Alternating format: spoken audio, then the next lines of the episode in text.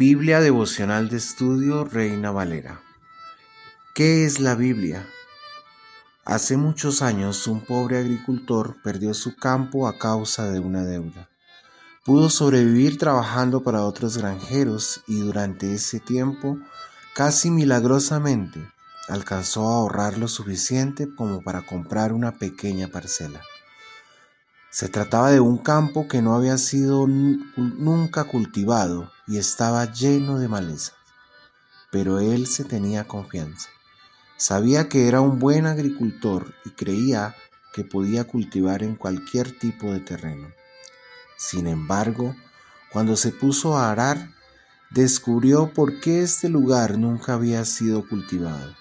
Estaba lleno de piedras y rocas creyendo que había cometido un error serio, cayó en la desesperación. Un día, mientras iba caminando por su nuevo terreno con un amigo, se agachó y tomó dos o tres de las muchas piedras que habían y se las pasó a su compañero diciendo, ¿ves? Nadie puede obtener una cosecha de esta tierra. No sirve para nada. El otro hombre miró las piedras con detenimiento y luego dijo, ¿Sabes qué piedra es esta que acabas de darme? Es una piedra preciosa en bruto, pero no la reconociste.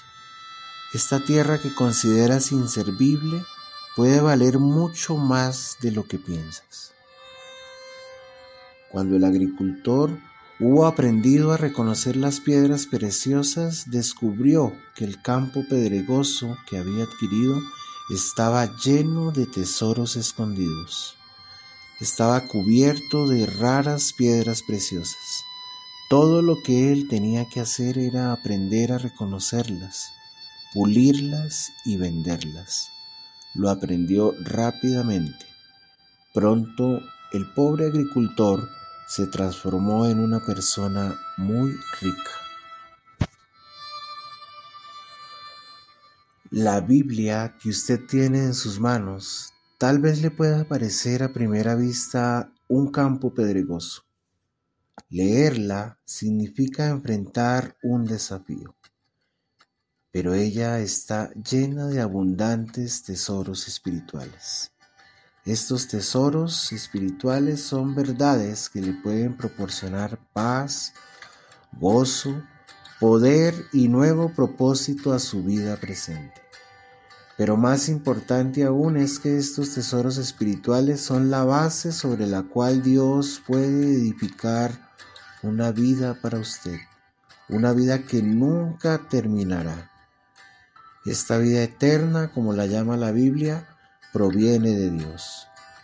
Mas a todos los que le recibieron, a los que creen en su nombre, les dio potestad de ser hechos hijos de Dios, los cuales no son engendrados de sangre, ni de voluntad de carne, ni de voluntad de varón, sino de Dios. Juan capítulo 1 versículos 12 y 13. A medida que usted vaya estudiando la Biblia y aprendiendo a descubrir sus tesoros espirituales, se irá dando cuenta del hermoso significado de esa declaración. Este tesoro espiritual es también presentado en la Biblia con otras palabras. Pero estas se han escrito para que creáis que Jesús es el Cristo, el Hijo de Dios, y para que creyendo tengáis vida en su nombre. Juan capítulo 20 versículo 31.